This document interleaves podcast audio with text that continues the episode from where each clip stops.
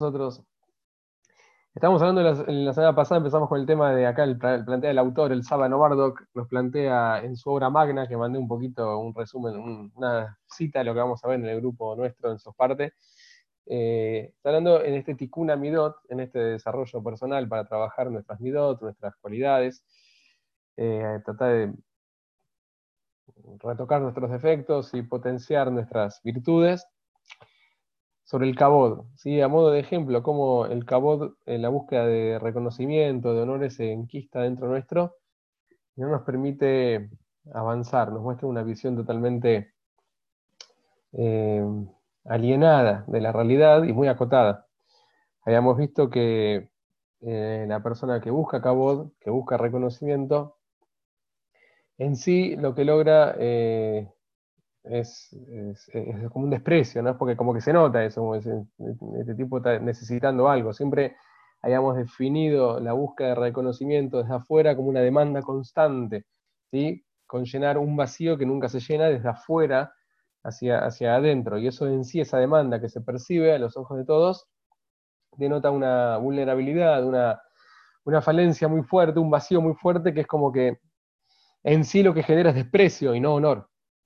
Sí, puede ser que te aplaudan, que te feliciten, que te abracen, que te besen, te pongan muchos likes, pero siempre va a ser el orden superficial como para contentarte bueno, flaco es así, pero internamente no se genera una sensación de honor real hacia, hacia esta persona. En segunda instancia vimos el hecho de que eso es, ok, eso no gané nada, perdí, pero acá hay una pérdida tremenda en segunda instancia que es que para lograr la afinidad, el aval, el, el reconocimiento, que me reconozcan los demás, quiere decir que los demás me aprueben para lograr eso, no solamente que en el camino yo me, desprecio a sí mismo o es una actitud indigna, eh, sino que para lograr esto tengo que amoldarme a todos los demás. ¿sí? Para lograr la aprobación de todos ustedes, por ejemplo, yo necesito contentar a todos ustedes según la escala de valores de todos ustedes según el rango de percepción de la realidad de cada uno de ustedes. Entonces yo tengo que salir de mi realidad, entrar a la de ustedes constantemente para que me aplaudan, porque cada uno aplaude lo que le parece interesante y cada uno se ríe del chiste que le parece, eh, que le parece gracioso desde su óptica. Entonces, eh, esa necesidad compulsiva, esa demanda constante de, de de reconocimiento, de aprobación, eh, conlleva una eh, dilución constante y total de, la identidad personal. ¿sí? Me veo adaptando a aquello que todos los demás quieren. Hablamos que esto es un poco el fenómeno que termina acabando muchas veces con los espías, que el espía se tiene que, o el actor a veces se tiene que disfrazar de algo y vivir esa realidad y termina muriendo en esa realidad. Es como que después no puede, no puede dar eh, marcha atrás. Lo último que vimos el, día jueves fue en relación a esto que cuando eso ya entra en el terreno de, las ideales, eh, ahí ya corrimos un riesgo muy grande de, o sea, cometer un suicidio espiritual, ¿sí? dejar de ser realmente quienes somos, porque ya mis ideales no son míos, sino son adquiridos del entorno. Sobre esto acá habla el, el Rabbi, trae una frase, una frase muy fuerte que dice la Gemara. Eh, la Gemara dice, y es mejor que el ser humano se, sea considerado un tonto toda su vida ante los ojos de la gente, y no sea considerado como un raya, como un, un, un eh, ¿cómo se traduce? Como un como un transgresor, un instante frente a su creador. ¿Transgresor de qué? ¿Qué, onda? ¿Qué, tiene que ver? o sea, si es una transgresión de la Torah, por una mitzvah que no se puede hacer, y la gente se va a reír, y bueno, flaco, que se ría la gente, eso no, está en tela de juicio, ¿sí? Yo qué sé, si la gente eh, se, va a reír si yo, no sé, no, ayudo a una viejita a cruzar la calle, si yo ayudo a una viejita a cruzar la calle, es acto fallido. se va a reír la gente, bueno, que se ríe, lo que tengo que hacer lo voy a hacer, punto, se acabó.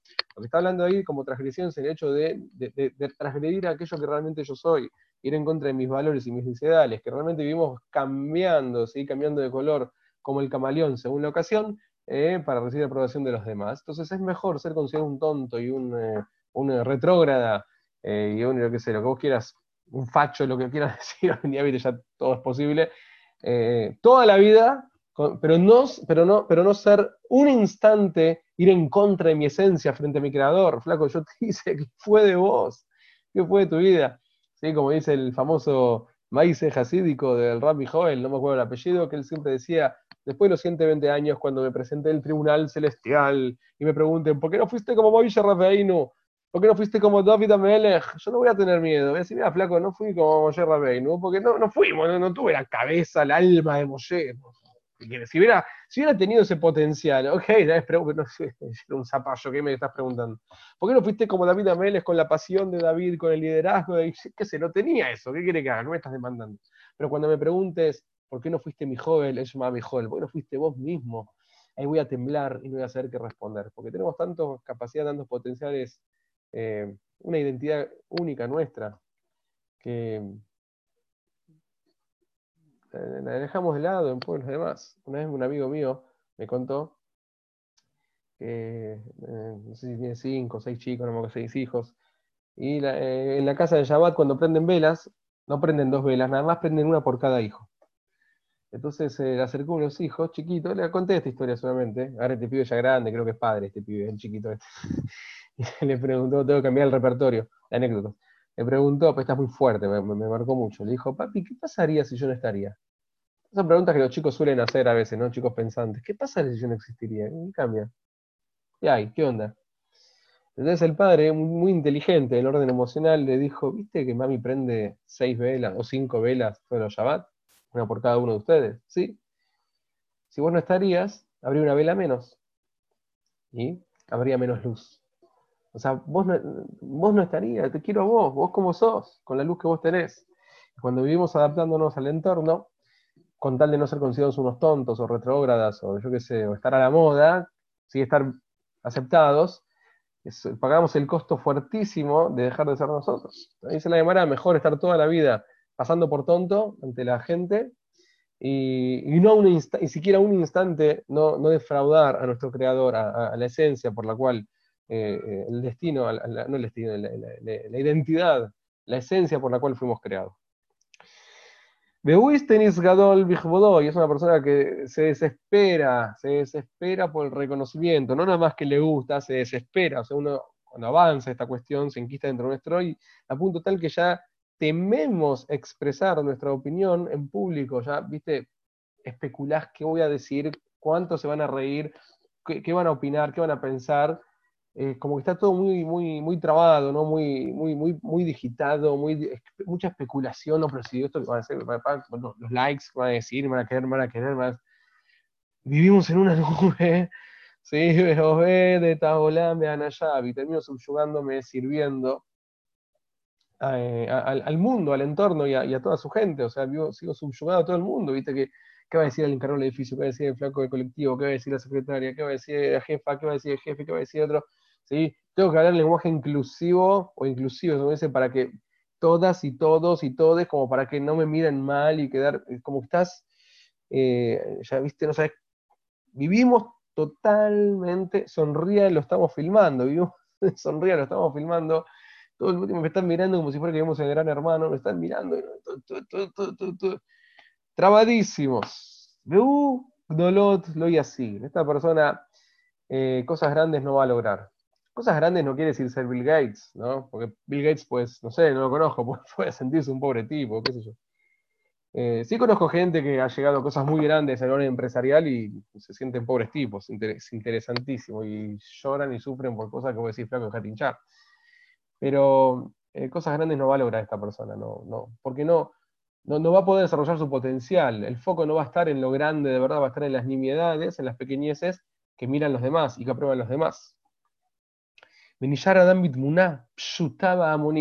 Y termina siendo una persona en una imagen superficial, uno más, un tipo de la foto, una buena selfie, una buena foto, ahí va Amoni, masa. Amoni significa un hombre masa uno más. Un tipo, esto es muy revelador. Esto fue escrito al principio de 1900, fue, fue de, antes incluso. El concepto de hombre masa, yo no sé si ya existía, no sé, la revolución industrial ya había pasado, pero no, sé, creo que fue un concepto que aparece después de, las guerras mundiales, ¿no? Pero Adam Amoni, un hombre masa, un hombre del montón, uno más del montón justamente tiene que ser el montón, porque se quiere, quiere estar en el montón, no quiere ni destacarse, ni no quiere salir del montón. No quiere pagar el costo de salir del montón por, ser diferente, no quiere. necesita esa, seguridad de estar parte del confort, del, de ser zona de confort, de ser parte del, montón. Ayer Yeshlo, no que aquello que tiene, no roche, no lo quiere, no lo valora, valora. Porque lo que yo logro, lo que yo tengo, me, lo tenés que valorar vos, me lo tenés que reconocer vos, aceptar vos. Entonces yo estoy festejando el cumpleaños de, de uno de mis hijos y necesito subir una foto a Instagram para que mis, no sé, 1500 contactos, mucho, soy grosso, eh, me... escuchan bien? Sí, Uri, perfecto. Sí, sí. Aparece un cartel acá. Se escucha muy bien. Gracias. También se ve tu buen corte de pelo. ¿Viste? Estoy lindo, ¿eh? Si querés, si querés, voy a Floresta y te, no te cobro. Por mí no tengo problema. Me maté, la verdad que me maté, ¿no? Pero bueno, ya está mejor. Esto fue el jueves a la noche, no sé lo que fue. No, no, no, está bien, bueno, está bien Todos llorando, mi esposa no, no sabía qué hacer, ya vos, es lo que hay. Gracias. Gracias por el aliento. Entonces, si yo me saco la foto el cumpleaños de mis hijos apagando la velita ¡ah! y la subo a Instagram esperando que mil, dos mil contactos tener una repercusión positiva. O sea, estoy esperando que tenga el cumple para ver, o en el momento, la repercusión. Entonces, lo que tengo no lo valoro. No lo valoro. Porque estoy en función a que ustedes me valoren. A que ustedes me pongan like, me cataloguen y, ay, Guri, qué divino, ay, me lo como, la, la, la, la, la. Entonces, eh, estoy en peligro ahí porque yo no estoy valorando lo que tengo. Yo voy a valorar lo que tengo en función al rédito que me dé en el reconocimiento público. Como si toda mi vida, y mis seres queridos incluso, y todos mis logros sean productos que se venden al mejor postor. Un mayor Y lo que él quiere, lo que él valora, no lo tiene. Porque lo que él realmente quiere es la aprobación de todos. Y nunca vas a tener la aprobación de todos nunca la vas a tener en la cantidad y en la calidad que la persona desesperada por cabod, que creo que hoy en día somos todos en ese orden, ¿no? Porque nuestra sociedad, eh, el marketing es muy fuerte, ¿no? Es como la imagen que proyectamos es muy importante, culturalmente hablando. Entonces, eh, nunca vas a tener la aprobación en cantidad y en calidad eh, que uno espera. Nunca, no existe, no hay forma. Y si te puso un 10 en la prueba, eh, no te dijo muy bien, sos un genio, dijo 10, chao, y como seco, ¿no? Como siempre va a faltar algo. Nunca va a estar esa, ese, ese, nunca lo vas a lograr. Entonces lo que, lo que lo, lo que querés, no lo tenés. No lo tenés. Entonces, la vida es una encrucijada en la cual lo que tengo no lo valoro, y lo que valoro no lo tengo nunca, no existe. Es como que hubiese una, puerta giratoria en la cual nunca entras y nunca salís. Estás siempre dando vueltas ahí esperando que llegue algo que nunca jamás va a llegar. Y lo que uno tiene se va yendo, se va yendo, se va yendo, se pierde. Se desdibuja. No lo tenés. Me dibujo. Ahora el extremo opuesto. Adam le adquiere como una persona que dice, escúchame, cabot, escúchame, búsqueda de honores, búsqueda de reconocimiento, que es una mitad de todos hermanos, una, una tendencia que todos tenemos. La agarrás y dice, escúchame, flaco, vos, Vos, me estás trayendo problemas. No quiero, jaja, hincha. Entonces el tipo está dispuesto a sacrificar eso, que es una, repito, es una lista importante, que nos reconozcan, que nos den. Muy bien. Es importante para todos el, reconocimiento, ¿sí? Es muy importante. No estoy diciendo que no, no está diciendo el autor que no. Pero cuando uno logra, ¿sabes qué? Eso lo dejo de lado. Cuando logro eso, voy a Jolle Batel al Rujomina Dimionota Cosbot, y uno tiene la capacidad de anular, eh, relegar, dejar al costado. Vallegolea al rujo aquello que viene en mi imaginación, todo tipo de fantasías erróneas y falsas que van a decir, que van a pensar, que si digo así, que si me pongo esto, que si me pongo eso. Vos cuando vas a un lugar, una reunión, una fiesta, que sea lo que sea, fíjate cuánto tiempo uno tarda en elegir la ropa. ¿Qué tardas tanto en elegir? Aunque sea segunda, ¿eh? porque eso no creo que tardes tanto, ¿no? Pero el, género femenino, ¿sí? si bien está demostrado por no sé quién que somos exactamente iguales, la convivencia hombre-mujer revela para todos que no somos iguales. somos muy diferentes. Y si bien te van a decir que no, que culturalmente es eso, decir lo que quieran, ya desde que nacen los bebés se ve diferencias grandísimas, también son culturales porque nuestra percepción, bla, bla, bueno, lo que quieran. La práctica, Puede ser que la mujer tarde más, bastante más en elegir, o que sea un repertorio más grande, qué me voy a poner, cómo voy a pegar los colores. Pero todo nos pasa que en función de lo que vamos a hacer, eh, nos, nos, queremos mostrar de tal forma. A mí me dijeron que lo que se ve acá atrás no está bueno. ¿Qué crees? Es así en la casa, tengo un armario con el ventilador, está el sombrero ahí colgado, un par de cosas. No, pero no genera la imagen que de, bueno, ¿qué quiere que haga, flaco? Estamos en cuarentena. Entonces nos dijeron que se, venden unos eh, eh, tipo bibliotecas, que aparte se puede poner el fondo de Zoom, pero yo qué sé, hay unas bibliotecas eh, que se ponen atrás, pero son de cartón. Entonces, eso es un, un cartel gigante entonces eso proyecta una imagen, estamos totalmente, y yo no niego que eso realmente pega más y que llega más, ¿sí? Puede ser que yo estaría con saco y corbata, puede ser más, no sé, generaría otra, no sé, puede ser, no digo que no, pero estamos muy focalizados, no, estoy diciendo que va a ser no sé, una reunión y va a ser en, chacletas y en malla, ¿no? Pero eh, el, tiempo que le destinamos a la imagen que vamos a proyectar, es muy fuerte. Y eso lo tenemos todos. ¿sí? No estoy diciendo que sea algo de anillo. A mí dice aquí va mi nombre, de hecho, estoy viendo que mi nombre no soy yo, es mi hijo. Bueno, como si fuera yo. Voy a cambiar porque es, la imagen que quiero proyectar.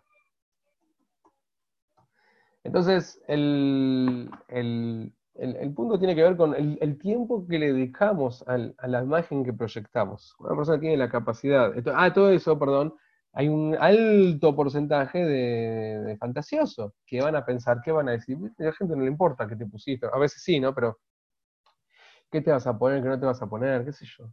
Son más fantasías de uno que lo que es la realidad, ¿no?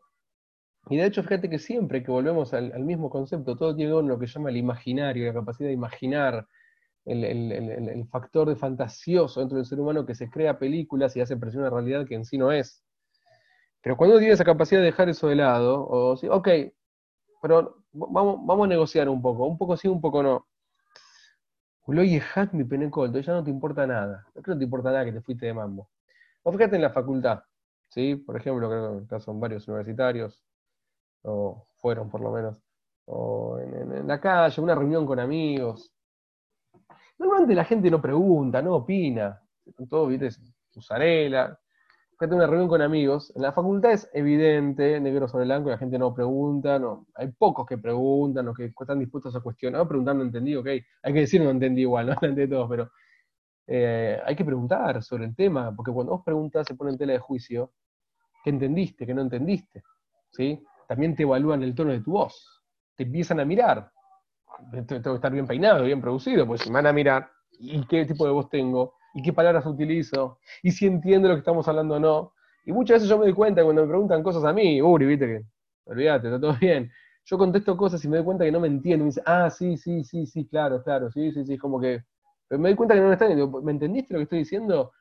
Sí, sí, sí, sí. Bueno, ese, sí, sí, sí, es que no. Bueno, lo, lo reformulamos, sí. Hasta que puede haber. hay una. como una demanda, ¿no? Personal, de que, se proyecta una imagen de que estoy, que entiendo, que soy inteligente, que estoy en los... Nos pasa a todos eso.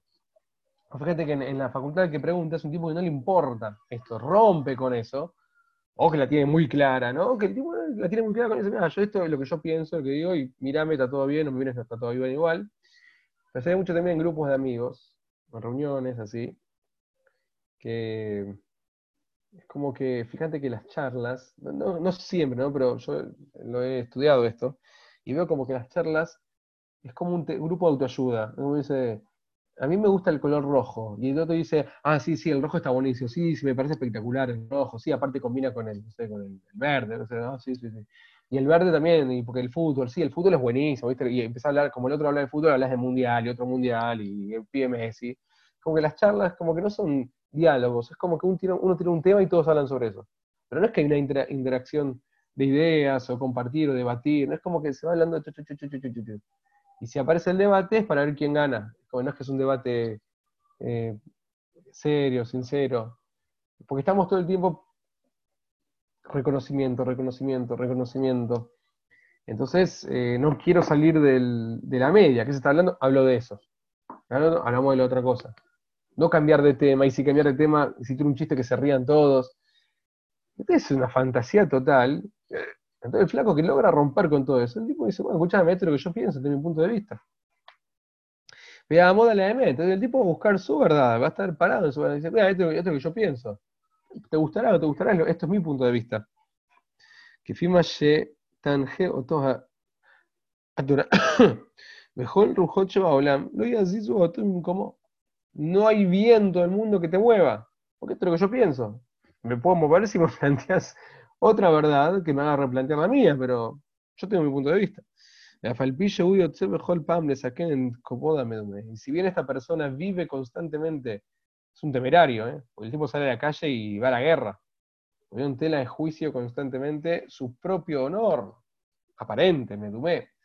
¿Sí? Es como que constantemente el tipo se la juega. Puede quedar mal, lo van a mirar mal, van a pensar que este tipo está loco, eh, es un subversivo, mirá lo que se puso, mirá la voz que tiene, cosas que van a decir la gente. Y tiras un chiste y no se ríe nadie. Bueno, puede pasar.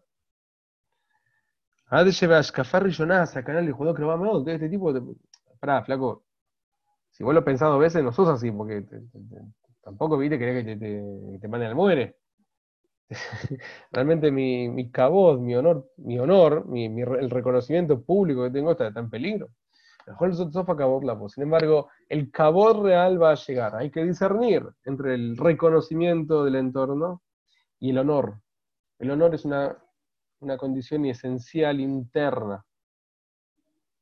El reconocimiento necesariamente viene de afuera.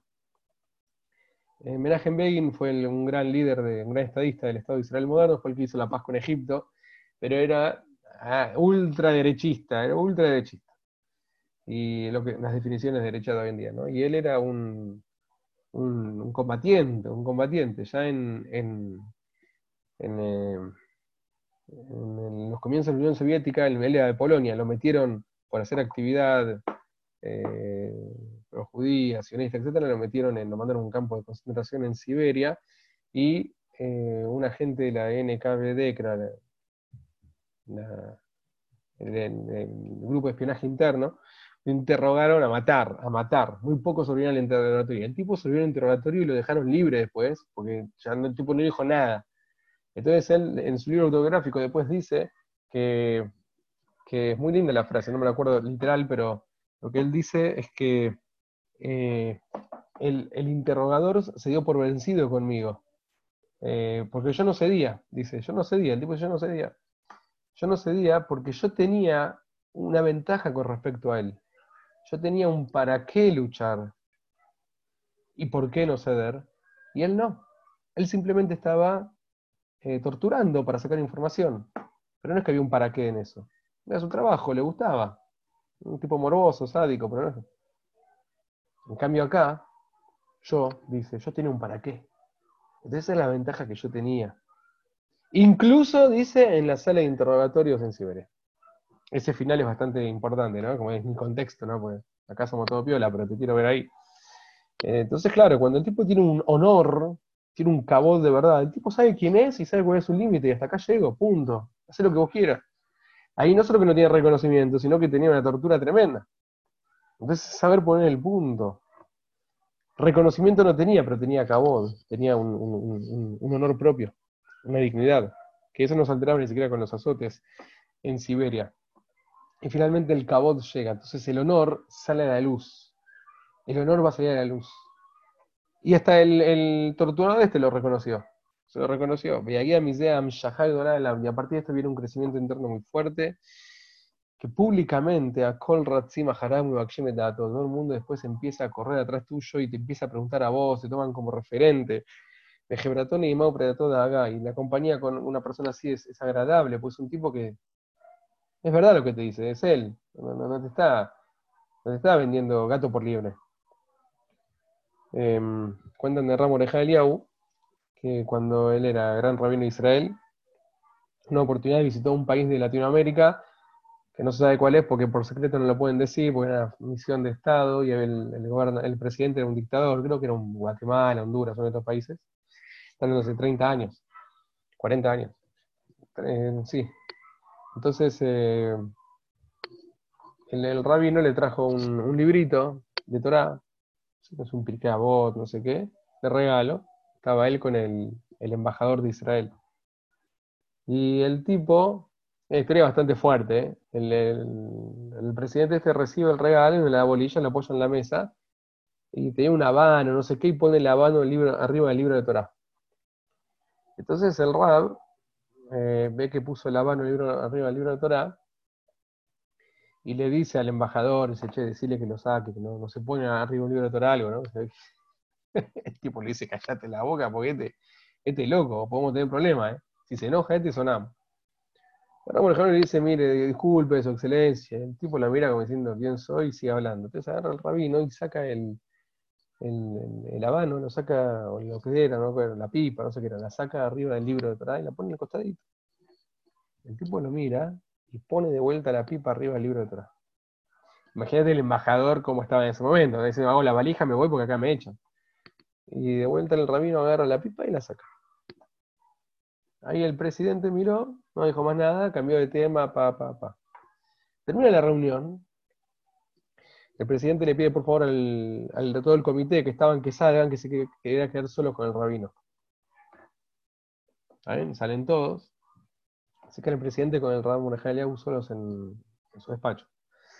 Se quedan cinco minutos, que sale y manda a llamar guardia de honor, tipo lo despide mismo el presidente del rabino hasta el auto, se van. Le dice el embajador después, dice, ¿qué, ¿qué pasó ahí adentro? Esta guardia de honor que te puso no se la pone a nadie, a nadie. Bueno, ¿qué pasó? Nunca se supo. Tuvieron que pasar creo que 30 años, que es el tiempo que se mantiene un secreto de Estado, no sé, estas cosas. Después se, se divulgó y, y fue una historia muy interesante. Dice que el, presidente le, le, pidió al, rabino una verajá, una bendición.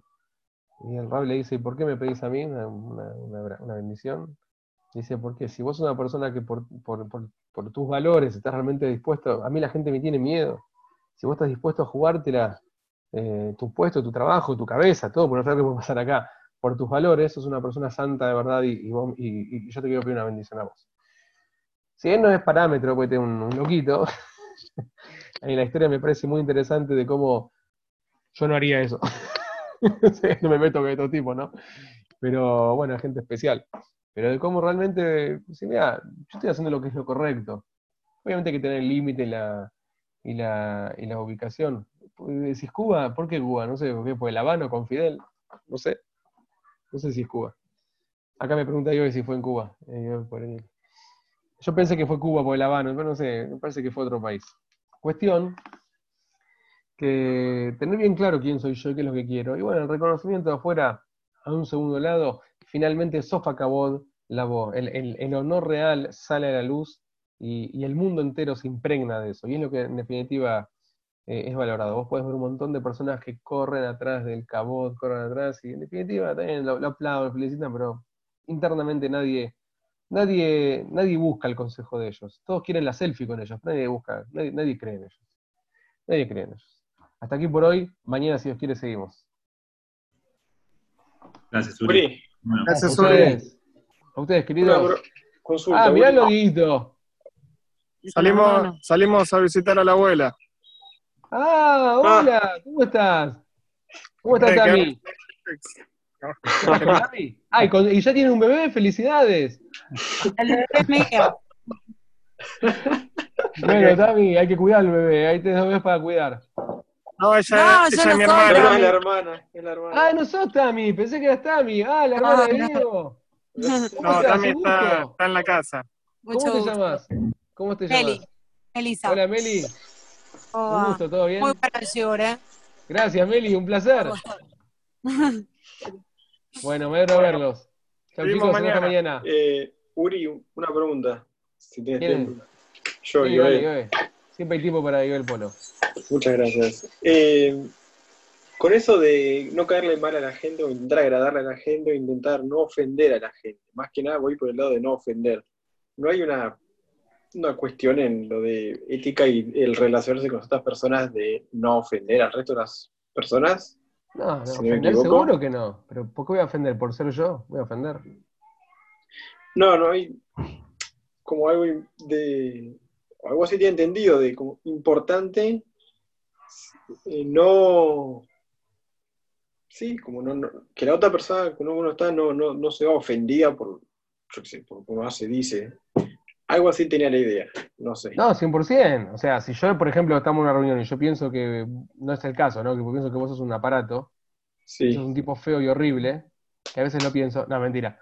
Eh, no- ahí, ahí ya no es una cuestión de que no lo voy a decir porque quiero el reconocimiento de todos ustedes y no me vas a querer más. Ahí ya es otra cuestión no decirlo porque voy a atentar contra tu te voy a ofender a vos. O sea, que lo que estamos buscando es mantener la dignidad del ser humano, de todos. Ahora, cuando yo soy coherente con mis valores y los expreso, ¿sí? anda el ejemplo de la facultad, que esto ustedes lo saben bien, que nadie quiere preguntar, Sí, porque sí. ¿viste?